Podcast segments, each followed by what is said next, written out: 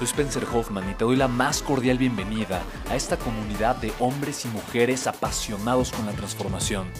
Y es que sabemos que así tiene que ser la vida, habiendo tantos con la mente confundida y plomo en el corazón, desperdiciando su potencial y dejando su vida para después, para nunca.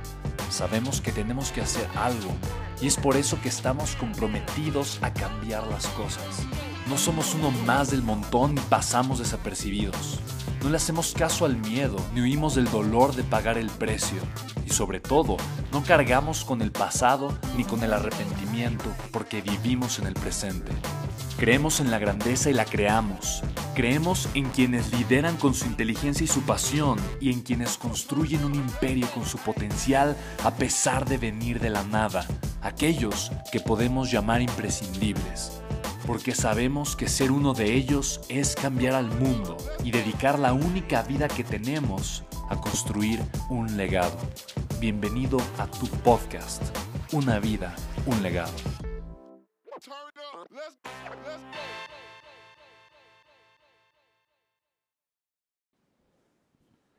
Hola y bienvenido, bienvenida a mi podcast número 17, me parece que es. Estoy muy emocionado de ah, decirte que este podcast me lo pidió en especial una persona que me escribió por Instagram, así es que te invito a que hagas lo mismo si de repente quieres que hable de un podcast en particular. Y este podcast me lo pidió Hilda Martipe, así es que Hilda, muchísimas gracias. Te voy a hablar de la procrastinación o la postergación.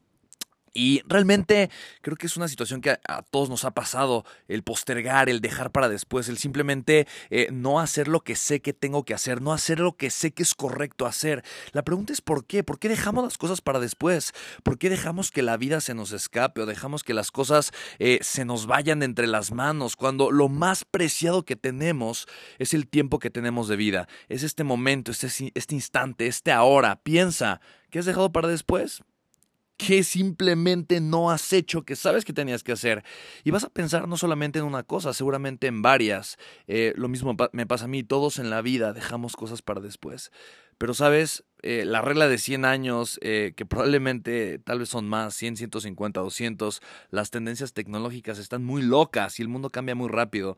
Pero dentro de varios años, no sé cuántos, tú y yo estaremos viviendo nuestro último día. Espero que sean muchos, pero nos va a pasar. Va a llegar un momento en nuestra vida en donde vamos a estar en nuestro lecho de muerte.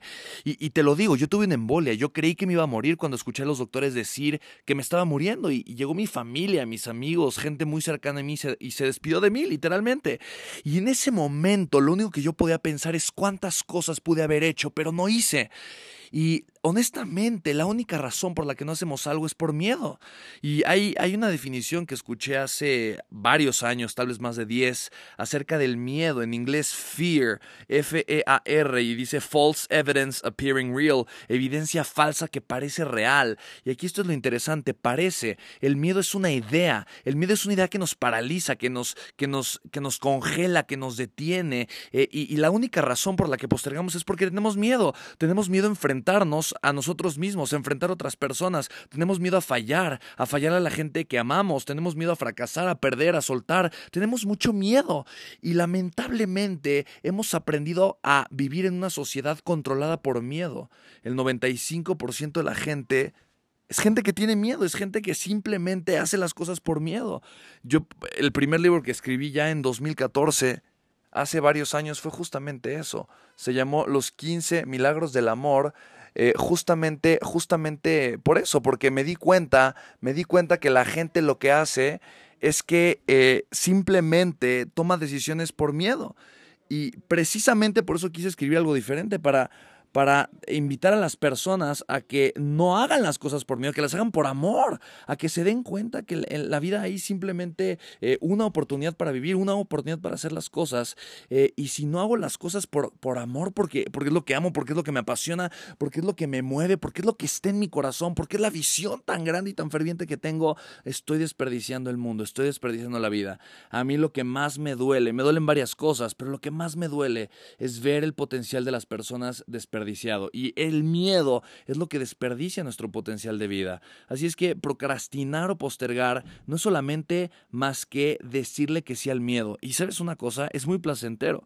Cuando decides postergar, cuando dices, no, lo, lo dejo para después, recibes una dosis de placer. Recibes placer porque estás enterrando tu miedo, estás volteando tu miedo, estás literalmente alejándote un poquito de tu miedo, pero no te das cuenta que lo que estás haciendo es eh, agrandar la situación que te incomoda, alejándote de esta vida o de este mundo ideal que, que te espera. Yo te quisiera preguntar, si tú supieras que no podrías fallar, ¿qué harías? Esta pregunta me la hizo un escritor una vez que me acerqué con él a que me firmara su libro y para mí fue espectacular.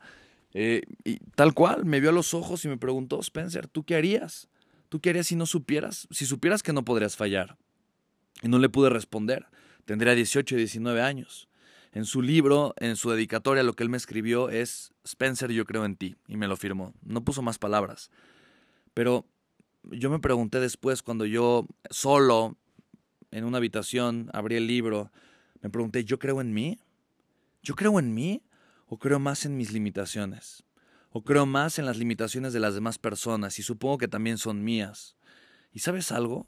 Admiro tanto a la gente que vive por amor, que vive por amor a lo que hace, que se atreve a amarse a sí misma, que se atreve a amar a sus sueños, que se atreve a amar eh, esa vida que tal vez las demás personas le dicen, oye, es que tú no puedes hacer esto, tú no puedes tener esta vida, tú no puedes. Y hay gente que te dice que no puedes, pero la única razón por la que te dice que no puedes o no debes es porque no creen que pueden ellos o no creen que deben ellos.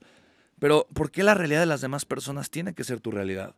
No es una ley, no es un hecho, no hay nada escrito, ¿sabes? Voltea, mira, a mí algo que me encanta es simplemente poner mi vida en perspectiva, es alejarme, eh, alejarme un poquito, imaginar que, que, me voy alejando y voy viendo eh, mi vida y me voy a, eh, imagina si estuvieras flotando arriba de tu ciudad y luego te alejaras más y puedes ver el mundo a la distancia y acelerarlo en el tiempo y darte cuenta que las civilizaciones crecen, luego mueren y el mundo y el tiempo avanza y ahí está tu vida de repente como un punto minúsculo en un planeta y tu vida de repente aparece y el, tiempo avanza y de repente desaparece. Esa fue tu vida.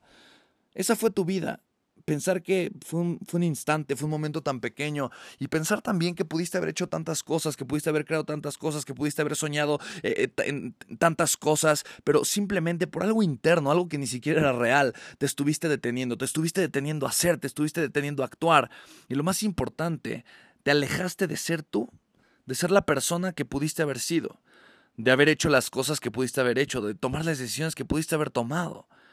¿No se te hace triste? Y mira, cuando conectamos con una realidad distinta, con un estado diferente de conciencia, que puede ser este mismo estado, el simple estado de conciencia, de saber que tu vida vale, que tu vida vale y que procrastinar, que dejar las cosas para mañana o para después, es simplemente decirle que no a tu vida, para decirle que sí a las opiniones de las demás personas. Yo te invito que a pesar de que duela, porque honestamente tomar acción a veces duele, tomar decisiones a veces duele, pero hazlo por ti, no por las demás personas.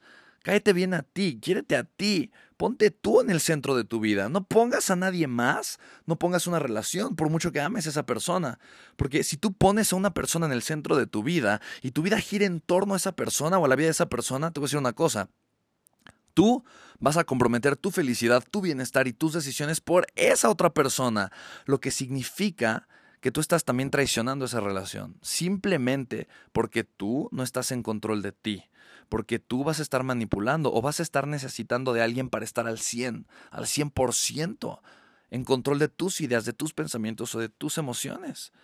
Así es que, ¿por qué no decidir? ¿Por qué no decirlo? Repite en tu mente, yo soy la persona más importante de mi vida. Yo soy la persona más importante. Y te lo mira, te digo, eh, te digo, tengo una, una, mujer que amo con todo mi corazón y tengo dos hijos que amo con todo mi corazón, pero sabes, ellos no son el centro de mi vida. Y Dios no lo quiera, los amo con todo mi corazón. Dios no quiera que eh, en algún instante alguno de ellos falte. Para mí es una idea que tal vez me es muy difícil o, me aterra. Yo digo, mi abuela perdió a mi papá, que es, fue su hijo. Mi abuela perdió a dos hijos. Yo tuve la oportunidad de estar platicando con ella en el funeral de su hija, de mi tía. Era eh, el segundo hijo que le fallecía y ella estaba contenta contando chistes. Yo no lo podía entender. Yo me acerqué con ella, con Granny, y le decía, oye, pero Granny, yo no entiendo por qué, por qué estás tan feliz. Eh, se acaba de morir tu hija. Y me dijo, me volteó a ver y me dijo muy profundamente, me dijo, sabes, yo tengo dos opciones. Yo puedo pensar en mí, simplemente de una forma muy egoísta y decir, ¿por qué? ¿Por qué se fue? ¿Por qué no la voy a volver a ver? Tantas cosas que pude haber hecho y no hice, Puedo sentirme mal por el tiempo que ya no va a estar, o puedo también pensar en mí y simplemente agradecer el tiempo que ella estuvo. Decido la segunda, porque para mí eso es honrarla. Honrarla a través de mi gratitud, honrarla a través de mi amor, honrarla y honrar a Dios, así me lo dijo ella, Granny, porque el tiempo que Él me dio o que Dios me dio a mi hija fue un tiempo perfecto y fue hermoso. Y sabes, es simplemente cambiar la perspectiva de ver las cosas. Entiendo que el dolor es inevitable en la vida, pero el sufrimiento es una decisión, es opcional.